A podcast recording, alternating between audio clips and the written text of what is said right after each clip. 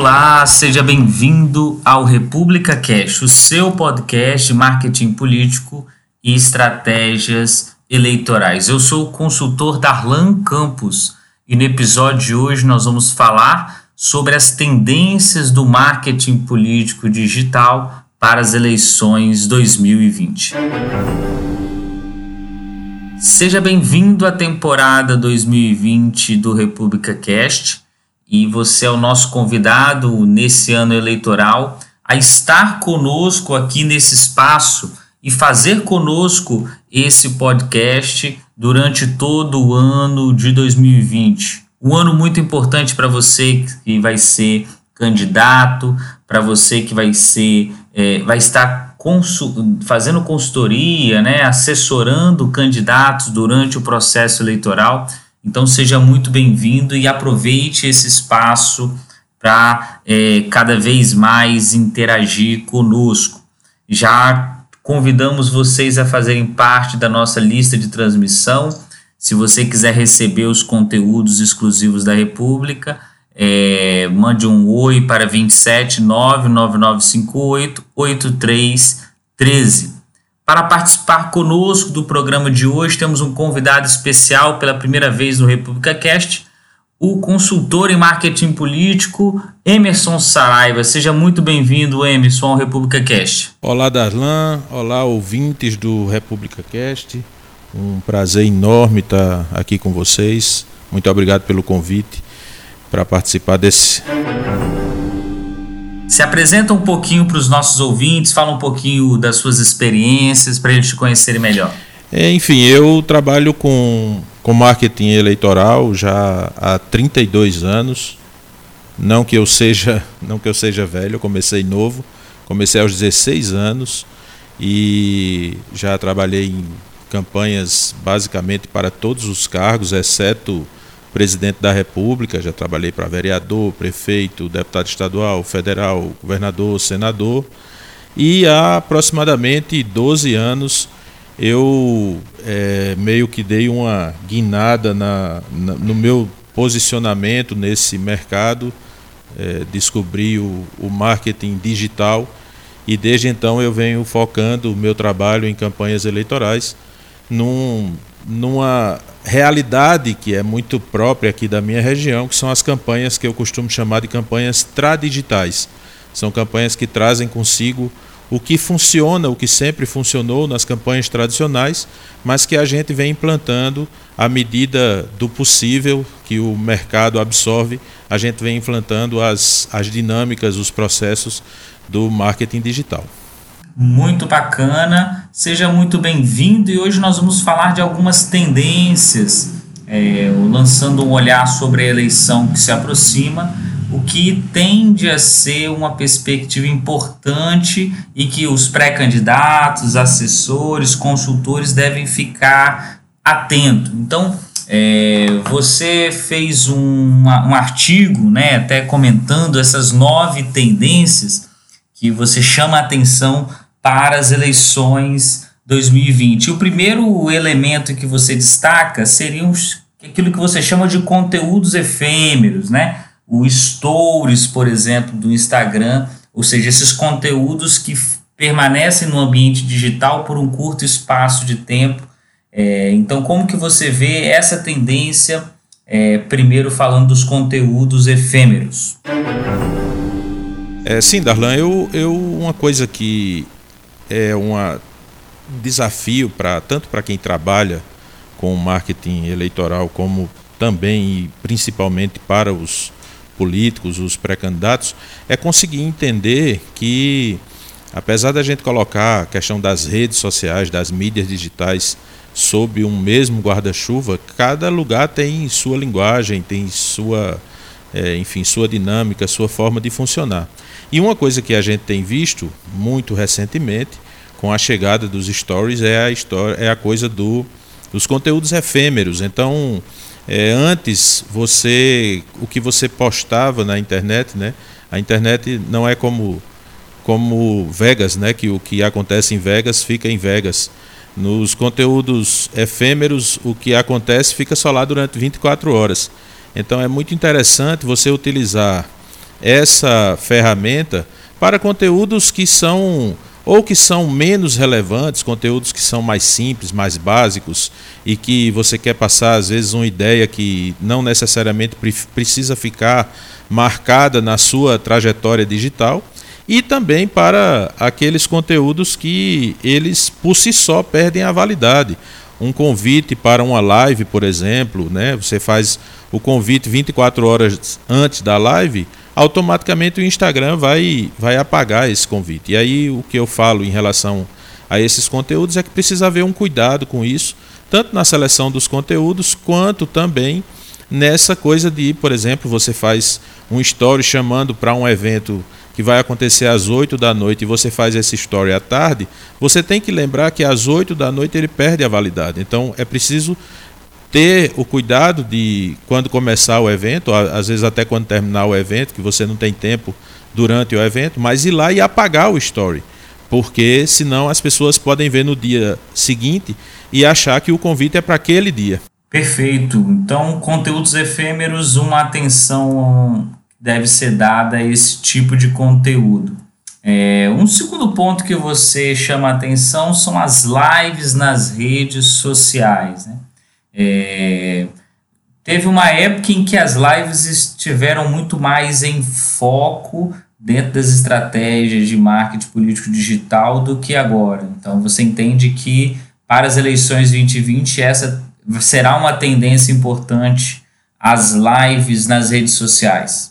É, eu acredito, Darlan, que é, é, para esse ano as lives elas, elas assumem dois papéis importantes. Eu acredito que elas continuam tendo a importância que, que tiveram tanto na campanha de 2018 quanto na campanha de 2016, que a gente já trabalhou. E aí eu gostaria de dividir elas em duas categorias. É, primeiro a live produzida, aquela live que você programa, que você agenda, que você chama as pessoas, que você anuncia. E aí para essa eu acredito que o maior pecado que eu vejo alguns pré-candidatos cometerem é fazer a live sem nenhum roteiro, sem nenhuma preparação, sem nenhuma produção. E aí eu já vi vários casos de pré-candidatos que começam a live e ficam lá esperando as pessoas chegarem para ver o que é que as pessoas vão falar, para que ele possa se pronunciar. Então assim, não tem um roteiro, não, não sabe o que fazer sem que as pessoas conduzam ele pela live.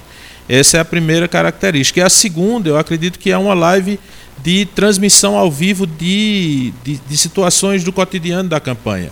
Então, os candidatos precisam aprender a identificar oportunidades no meio da campanha. De repente você chega, vai fazer uma visita e aí você nota que aquela pessoa tem uma conversa boa, tem um bom papo e tal. E aí às vezes é interessante se você tem um bom sinal de internet no lugar e aí você diz, ó, oh, vamos aproveitar e vamos fazer uma live aqui, né? É uma forma de você é, manter a sua audiência é, independente da rede que você use. Essa segundo, esse segundo exemplo que eu falei, ele é muito interessante para o Instagram e as pessoas saberem que você pode entrar ao vivo a qualquer momento. Eu acho que isso cria um, um estabelece um vínculo mais, mais é, forte com o seu potencial eleitor. E o que dizer para aquele pré-candidato que tem ainda vergonha da Câmara, que ainda se sente um pouco receoso de fazer? Qual que é a dica que você dá para ele?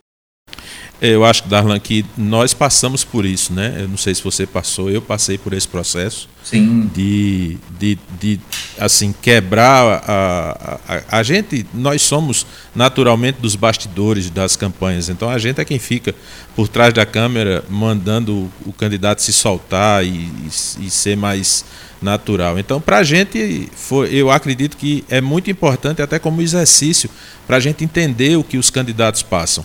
Mas eu me lembro que quando eu estava nesse processo de perder a vergonha para gravar vídeos, eu, eu assisti um, um webinário de um, de um cara que trabalha nessa área, e aí ele estava falando no contexto dos, dos produtos digitais, dos cursos e esse tipo de coisa. E aí ele disse que a, a melhor estratégia para você destravar a sua vergonha de gravar vídeos é quando alguns dias depois você pega o seu extrato do banco e o, que, a, que o, o seu vídeo fez você é, ter mais um aluno, mais um cliente ou coisa desse tipo. Então ele disse que o dinheiro ajuda muito. Né? É, para os pré-candidatos, eu acredito que eles precisam aprender a visualizar o boletim das urnas. Então, quando você tiver com vergonha de gravar uma live, de fazer um vídeo, você fica imaginando que aquele vídeo pode lhe dar mais dois votos, mais três votos, mais cinco, mais dez, mais quinze votos, e eu tenho certeza que isso vai lhe ajudar muito. Um elemento também que vale a pena destacar é, das, a respeito das lives é a possibilidade que ela dá de você utilizar as ferramentas de automação, é, especialmente chatbot, e através das interações depois poder falar via message com essas pessoas. Então, gerar durante a pré-campanha lives que gerem interações na sua rede, que depois podem ser utilizadas via chatbot, eu acho que é um caminho muito importante para mobilizar é, o, seu, o seu eleitor. Então, isso é fundamental aí estar tá atento nessa perspectiva, né? Com certeza. Um terceiro elemento que você destaca aqui é o impulsionamento. Nas eleições de 2018, pela primeira vez, houve a possibilidade da utilização do impulsionamento é, no ambiente digital e há uma tendência do aumento da utilização dessa metodologia, dessa ferramenta e, da, e do volume de recursos disponíveis para isso também. Então, como que você vê o papel do impulsionamento agora para as eleições 2020? Eu acredito que talvez esse seja o ponto mais importante dessa conversa. Eu, é, eu não trabalho com marketing político o tempo todo. Eu, nos intervalos entre campanhas, normalmente a minha rotina é de trabalhar com marketing digital e com publicidade, com, enfim, também sou professor. Então eu me afasto, meio que me afasto do ambiente político no intervalo entre campanhas. Eu, eu sou seguidor daquela máxima de José Saramago que dizia que para você ver a ilha você tem que sair da ilha. Então eu, eu venho trabalhando com impulsionamento desde 2012, é, enfim, pra, na agência, para os clientes que a gente tem. E sempre foi um desejo muito grande meu que isso chegasse à campanha. Em 2018 eu vi a força do impulsionamento é, nas campanhas que eu participei e também em outras campanhas que eu acompanhei. E eu, eu me arrisco a dizer que essa é a maior mudança de todos os tempos nas eleições brasileiras e é, sem dúvida alguma, a grande mudança do, da campanha de 2020 é a possibilidade do candidato pagar para que pessoas que não necessariamente o seguem nas redes sociais ou para que pessoas que normalmente não veriam seus conteúdos nas redes sociais tenham acesso a isso. A única observação, aliás, duas observações que eu faço. A primeira é que isso não é coisa de amadores, então o candidato que quer utilizar bem a, os impulsionamentos na campanha, ou ele precisa é, ter uma pessoa qualificada em sua equipe. Eu não indico de nenhuma maneira que o candidato tente fazer seus impulsionamentos. A gente que trabalha com isso sabe o tempo que isso demanda. Então, que ele precisa ter alguém em sua equipe, ou ele precisa contratar alguém profissional para fazer isso. E eu acredito que vai ter muito profissional no mercado oferecendo isso com qualidade e preço justo na campanha. E o segundo ponto, e mais importante, é que se você impulsiona um, um conteúdo que não é bom, você está criando um problema para você. Então, antes de pensar na força do impulsionamento, o candidato precisa entender que o impulsionamento precisa ser feito com conteúdos de qualidade, porque conteúdos que não agreguem, ele vai perder o dinheiro, e conteúdos de baixa qualidade ou que tenham qualquer problema, ele pode estragar a sua candidatura fazendo impulsionamentos de conteúdos que podem lhe prejudicar. Como diz a piadinha presente no ambiente digital, é que quem vive de orgânico é a Bela Gil. Então, ou seja, cada vez mais as, as redes sociais têm diminuído o alcance orgânico, o que faz com que os políticos em mandato ou pré-candidato tenham que utilizar do estatuto do impulsionamento para alcançar os seus públicos e fazer com que as suas mensagens cheguem ao eleitor. Então, é fundamental ter atenção nisso. É, uma coisa que eu tenho refletido bastante com os nossos assessorados aqui nas campanhas de prefeito que nós estamos tocando é que durante o período eleitoral vai, vai haver uma saturação, há uma tendência de saturação de mensagem chegando ao eleitor. Sim. Porque muita gente vai utilizar essa perspectiva do impulsionamento.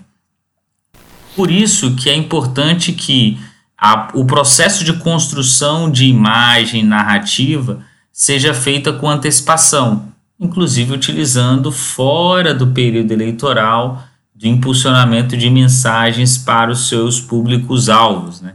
Inclusive porque, como em parte é, leilão a perspectiva do alcance dos públicos no digital, é, há uma tendência de encarecimento do valor e até de um questionamento da real efetividade em algum momento. Então, é algo para ficar atento e não colocar aí é, uma. e ter o cuidado ao colocar isso na sua estratégia. Né? Então, eu tenho conversado, não sei como é que você tem entendido isso. Sim, com certeza. Eu, eu procuro mostrar, inclusive, para os candidatos que não dá para confundir impulsionamento com veiculação. Né? Se você compra uma mídia numa rádio, por exemplo, você compra lá para colocar 10 vezes o seu comercial, a gente costuma dizer que o que você paga é o que você tem. O impulsionamento, a palavra já está dizendo, é um impulso, é uma coisa que você paga para que ele chegue até determinado ponto e dali para frente o conteúdo precisa se sustentar.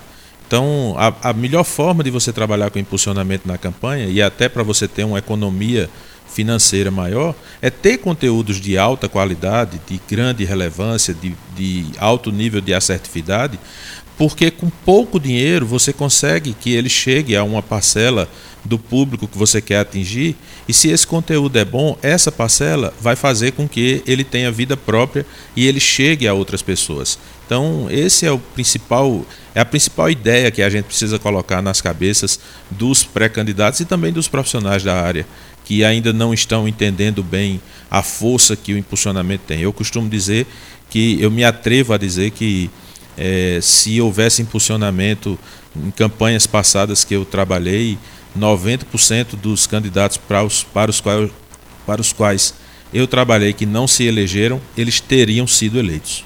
Isso. Então, quarto elemento é, que você destaca é o WhatsApp, né? Falando de listas e grupos, né? Então, como que você vê a utilização das listas e dos grupos aí dentro do processo eleitoral e da pré-campanha?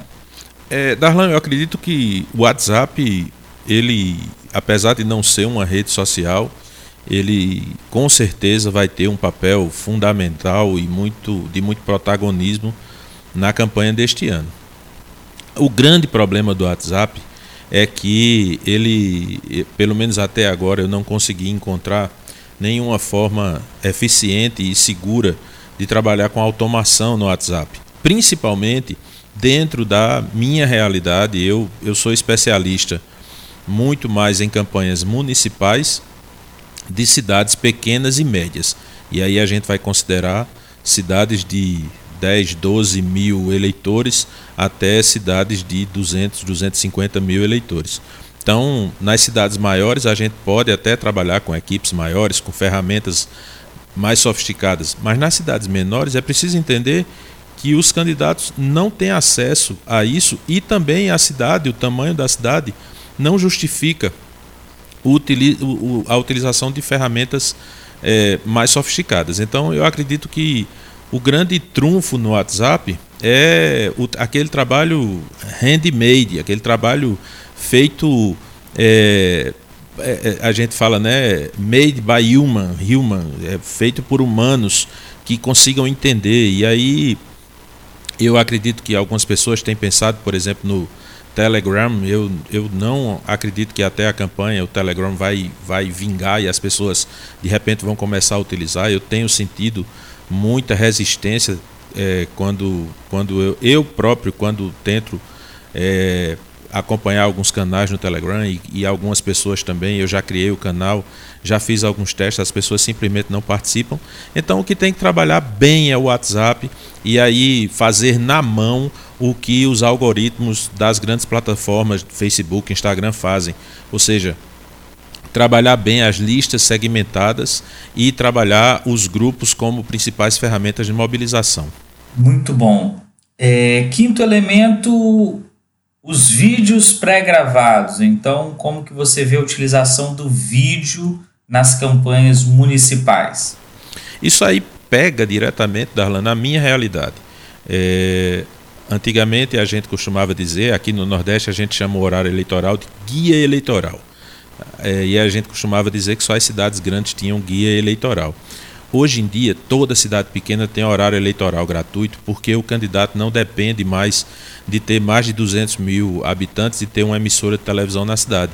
Ele faz o próprio horário eleitoral no seu Facebook, no seu Instagram, no seu YouTube e no seu WhatsApp.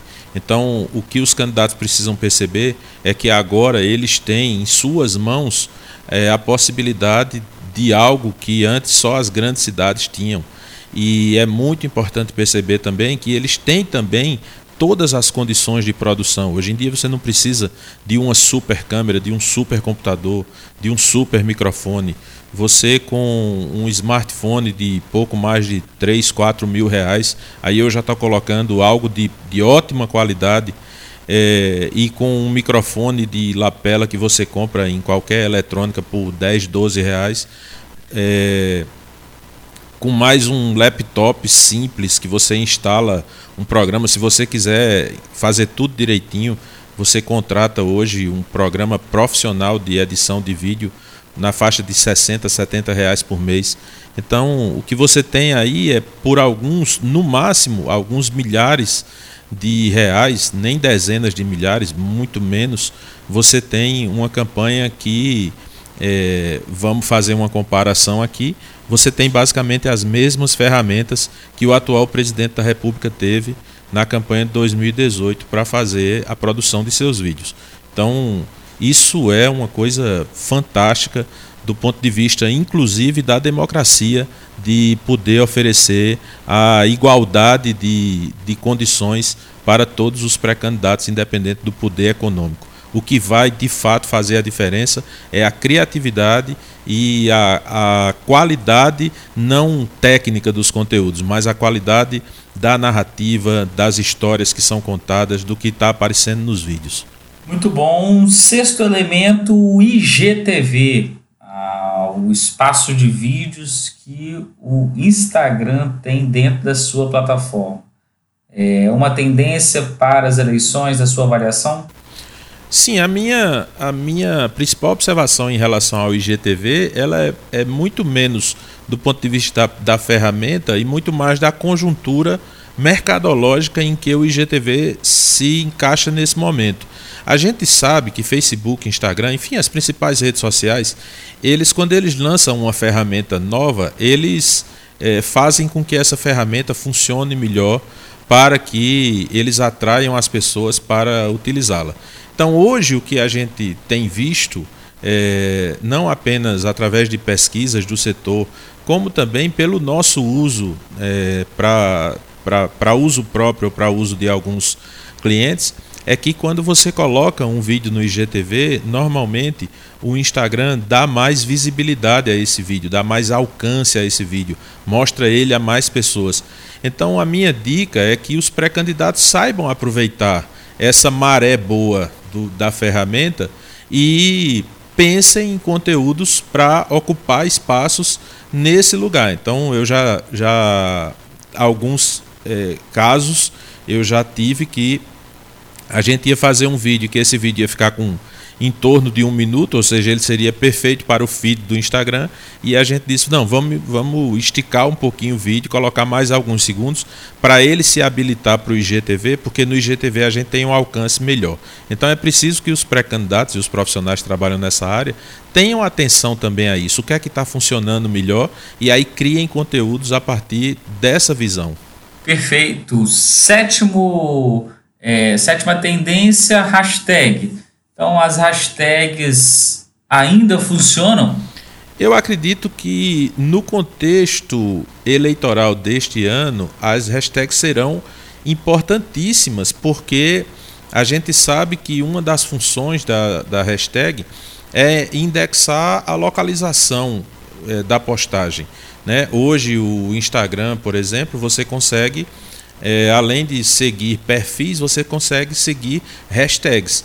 Então, é, desde que sejam utilizadas de forma correta né, e sem exageros, elas podem ser muito úteis, porque você pode, mesmo no orgânico, ou seja, no, nas publicações que você não está impulsionando, não está pagando para as pessoas verem, você utilizando uma hashtag, você de repente pode atingir as pessoas que estão procurando, é, fazendo pesquisa, por exemplo, sobre a localização da sua cidade ou algum assunto que está em voga na sua cidade naquele momento, uma hashtag que está, enfim, bombando nas redes da sua cidade, uma personalidade, uma pessoa, uma coisa desse tipo. Então eu acredito que é sim uma ferramenta útil e muito válida, desde que bem utilizadas.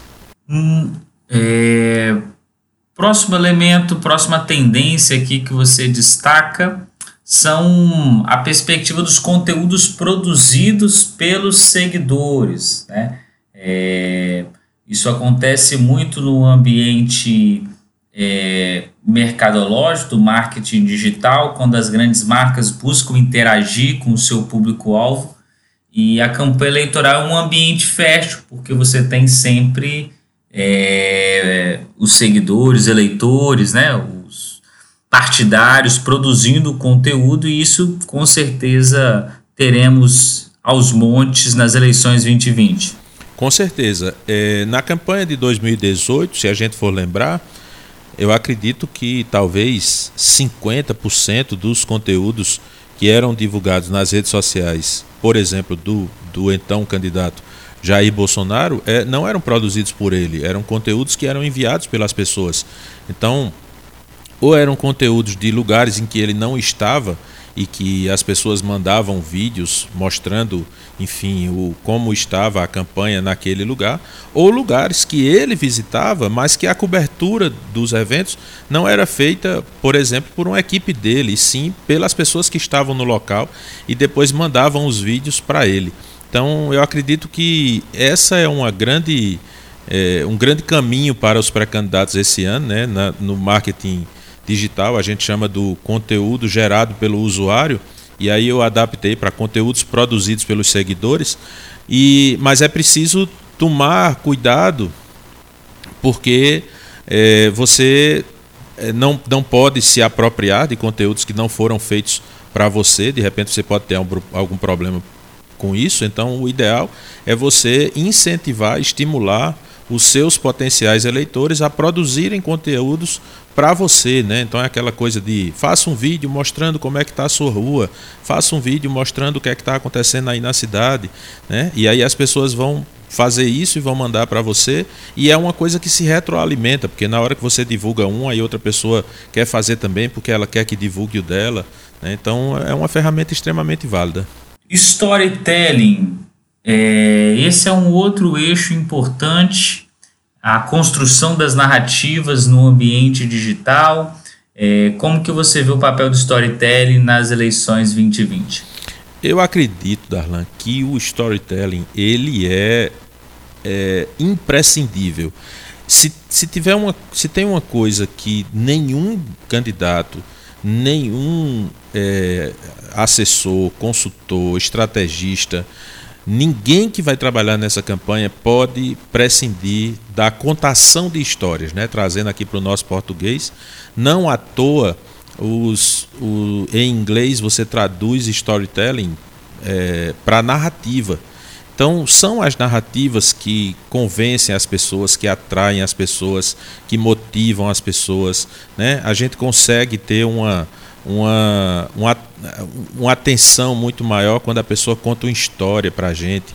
Né? Eu até faço uma analogia lá no conteúdo que a gente publicou. Se você faz uma, uma postagem lá dizendo a prefeitura calçou tantas ruas e tal, e você pega a mesma história e diz agora Dona Mariquinha pode ir comprar o pão porque a rua está calçada e ela não tem mais problema com lama nem com poeira. Então todo mundo quer saber muito mais a história de Dona Mariquinha e ver a foto de Dona Mariquinha feliz andando lá no calçamento novo da rua com um pacotinho de pão embaixo do braço, do que uma foto de repente do prefeito lá de lado da obra, enfim, pousando de Superman é, com uma coisa que ele sequer tocou em qualquer pedra daquela. Então é preciso estar atento a, não ao que os políticos querem mostrar, mas sim ao que as pessoas querem ver e principalmente ao que faz com que elas se sensibilizem por algum tipo de conteúdo político, que é sempre muito chato. Conteúdo político para as pessoas naturalmente é uma coisa chata. Então, suas nove tendências que você destacava seriam, recapitulando os conteúdos efêmeros, as lives nas redes sociais, o impulsionamento, as listas e grupos no WhatsApp, os vídeos pré-gravados, os vídeos no IGTV, as hashtags, os conteúdos produzidos pelos seguidores e o storytelling. Muito bom. É, Saraiva, encaminhando aqui os nossos finalmente, eu queria te perguntar: é, finalizamos o primeiro ano do governo Bolsonaro, falando um pouquinho mais de conjuntura agora qual é a sua avaliação da comunicação do presidente Jair Bolsonaro? Como você avalia esse primeiro ano, especialmente do ponto de vista da comunicação? Rapaz, esse assunto é meio inflamável, né, para a gente falar. Eu fico até meio cabreiro de falar sobre esse tipo de coisa. Mas eu acredito que, é, do ponto de vista institucional, o governo se comunica muito mal é, é muito pouco criativo, é muito pouco eficiente e isso é, tem sido demonstrado através de, de, enfim, de praticamente todas as campanhas feitas pelo governo. Acredito que agora, no final do ano, foi possível ver, do ponto de vista institucional, algumas peças, algumas campanhas com uma, uma melhor qualidade, enfim, tanto técnica quanto estética, quanto da narrativa, que a gente falou ainda há pouco. E aí, do ponto de vista da, da comunicação, o governo hoje se sustenta, como sempre, nas redes sociais do presidente, como sempre não, né? Pela primeira vez, nós temos um governo que se sustenta na comunicação pessoal do, do presidente e dos seus principais assessores. A gente tem basicamente, é muito interessante você perceber que o ministério é formado por alguns ministros que têm a função de, de se esconder da mídia, das mídias digitais, aparecem pouco, aparecem, enfim, é, pontualmente, e outros que têm exatamente a função de capitalizar é, as suas aparições nas redes sociais para manter a base do presidente aquecida. Eu, de certa forma, é, apesar de fazer essa avaliação negativa da comunicação institucional, eu preciso dizer que eu sou um admirador do não, enfim, do, do caso pontual de Bolsonaro, mas eu acredito que ele soube capitalizar muito bem um momento de mudança da, da dinâmica da comunicação e que é, eu ainda percebo que existe uma resistência muito grande por parte do mercado de marketing eleitoral é, para aceitar isso. Né? Eu acho que existe meio que um orgulho da categoria para admitir que é um, é um modelo que funciona e é um modelo que pode ser replicado de maneira, é, enfim, mais profissional, mais centrada. Né? Então eu não faço parte do, do grupo de pessoas que acredita que é, a estratégia de Bolsonaro foi um acidente ou um ponto fora da curva. Eu acredito que ele representa uma tendência que vai se manter ainda, nos, pelo menos nas próximas cinco ou seis eleições. Sempre no final dos nossos episódios a gente faz um quiz com os nossos é, convidados, então vou te fazer algumas perguntas e você me responde de bate pronto, pode ser? Ok, ok. Então, primeiro, Emerson Saraiva, um político que você admira. Como político, Cristóvão Buarque, sem dúvida alguma. Por quê? É um cara que eu acompanho já há muito tempo e ele é extremamente é, assim. Eu acho que ele consegue encarnar muito bem o sentimento do, do brasileiro e é muito objetivo e imparcial. Bacana. Uma campanha que te marcou, pode ser que você tenha participado diretamente ou viu é, essa campanha de longe. Aí eu vou puxar a brasa para minha sardinha. Né? A campanha de 2016 foi muito especial para mim, a campanha aqui em Campina Grande. É, foi uma campanha, a campanha do atual prefeito Romero Rodrigues, foi uma campanha que era uma campanha que no começo era vista como uma campanha muito difícil. O segundo turno era uma certeza absoluta e existia inclusive uma aposta de que talvez o prefeito, que era candidato à reeleição, não passasse do segundo turno, porque o oponente era o o grande líder do bloco opositor, e a gente fez uma campanha muito focada nas redes sociais e isso foi muito importante. A gente teve não apenas a confiança, mas as condições para trabalhar.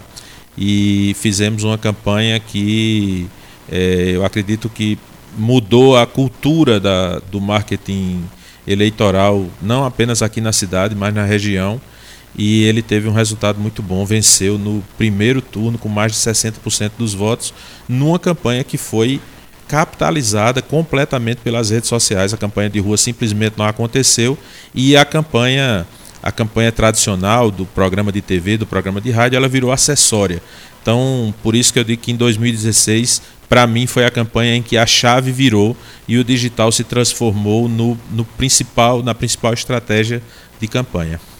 Muito bom. Eu queria te convidar a trazer um slogan ou um mote de uma campanha que você entende que é, marcou aquele processo eleitoral e que de alguma forma te marcou também. Pode ser até casado com jingle, às vezes um, um mote que casou com jingle e que, que te chamou a atenção, que fica na sua memória.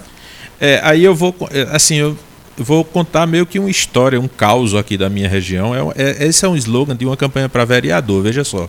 Em 2008 eu fiz a campanha para vereador de um amigo meu, e aí eu me lembro que a gente usou como slogan: Você pode muito mais. E aí esse slogan meio que fez um sucesso muito grande aqui na região. Mas o problema, assim, a questão não é essa. Eu não acho que o slogan foi nada do outro mundo. O mais interessante é que isso foi em 2008 e logo depois Obama lançou a sua campanha com o slogan de Yes, we can. Ou seja, o, o slogan dele era meio que uma resposta para o nosso. A gente falou, você pode muito mais, e ele respondeu, sim, nós podemos. Então virou uma coisa engraçada na minha história. Muito bacana. Um jingle que te marcou? Eu, eu adoro o, o jingle, eu, eu costumo chamar de Levante a Mão, da primeira campanha de Fernando Henrique. É, e aí é, eu, eu, me sinto muito orgulhoso desse jingle porque foi um jingle nordestino, né, com, com um grande nome da, da, da música nordestina.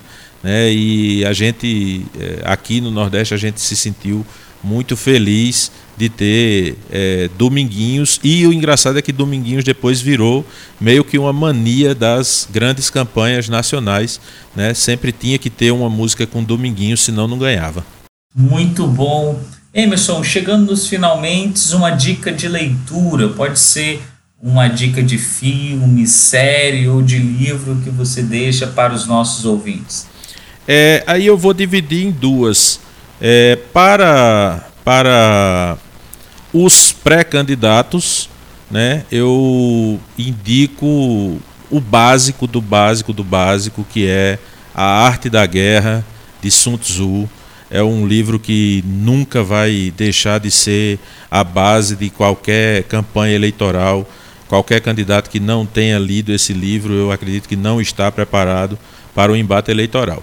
E para os colegas, consultores, estrategistas, marqueteiros, é, eu indico Antifrágil. É um livro chamado Antifrágil, Coisas que se beneficiam com o caos, é, de Nassim Nicholas Taleb e é um livro que, se você conseguir, eu, eu acredito que se você conseguir ler as entrelinhas dele, você consegue entender perfeitamente as eleições de Bolsonaro, de Trump e de vários outros políticos de direita que têm ascendido no mundo nos últimos anos. Muito bom, Emerson. Quero agradecer imensamente a sua presença aqui conosco e queria que você falasse um pouquinho do seu projeto Eleja-se. É, fala um pouquinho do seu curso online, faz seu merchan agora. Hum. Valeu. É, eu, em 2016, é, como eu falei, minha chave virou e uma coisa que eu percebi é que seria impossível em 2020 com o o, o, avanço das redes sociais no processo eleitoral, com a alta demanda que vai ter, é, a gente atender a, a todos os, os candidatos que nos procurassem com a qualidade que a gente precisa entregar.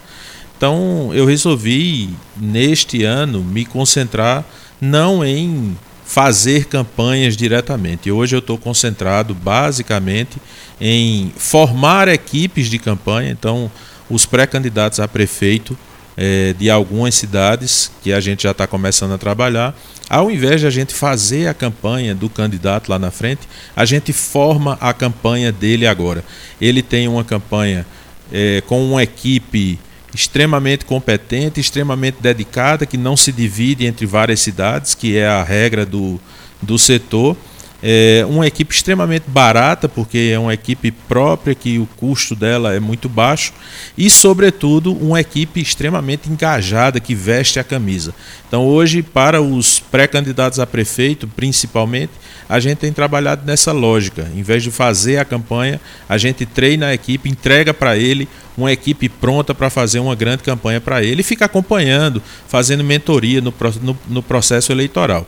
Para os pré-candidatos a vereador, o que a gente está trabalhando, a gente já lançou um treinamento de pré-campanha que também atende pré-candidatos a prefeito, coordenadores de campanha, assessores, consultores, né? mas principalmente pré-candidatos a vereador. E a gente agora, em março, logo após o carnaval, a gente vai lançar um curso mentoria, que é um curso mais, é, enfim, mais longo, que vai até o período eleitoral, onde a gente vai ter aulas é, semanais algumas ao vivo e também sessões de mentoria semanais. O interessante desse curso, é bom falar logo, é que nós só vamos aceitar um aluno por cidade. Então ele tem essa característica que a gente vai tentar entregar estratégias, ferramentas e técnicas que aquele é, aluno, aquele pré-candidato ou consultor, ele não tenha, pelo menos em tese, ele não vai ter outras pessoas utilizando essas mesmas estratégias, técnicas e ferramentas na cidade dele. Muito bom. É, então siga lá nas redes sociais, no Instagram, eleja-se, é, eleja.c, né? Sim, é, é bem simples. Digitou lá eleja.se e já cai lá, tem um abre um site lá com todos os links das nossas redes sociais, do nosso blog, enfim, de todos os nossos canais. Muito bom, Emerson. Um prazer tê-lo conosco e deixo as portas abertas do República Cash para você esteja conosco em outros momentos.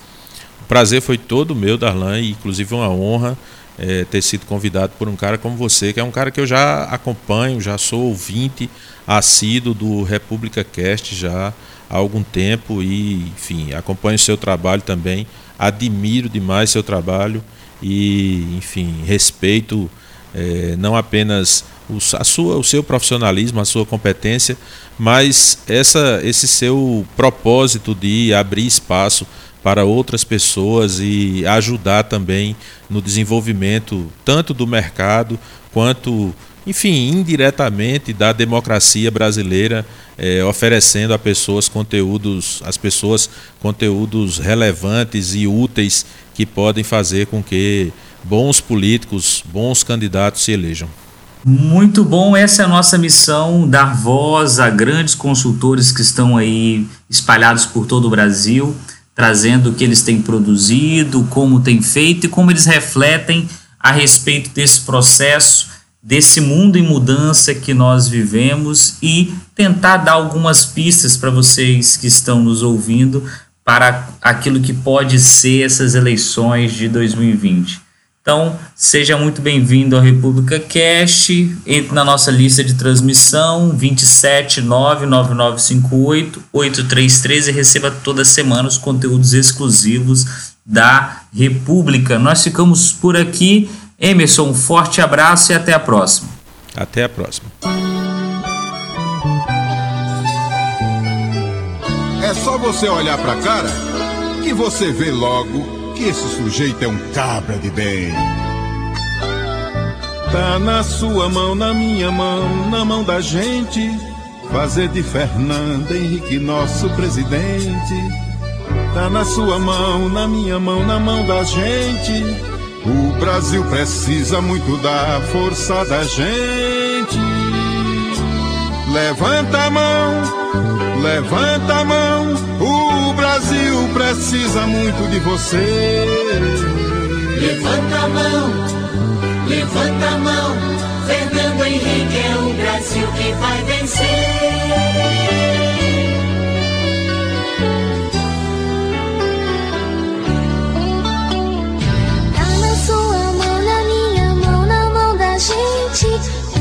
Precisa muito da força da gente. Tá na sua mão, na minha mão, na mão da gente.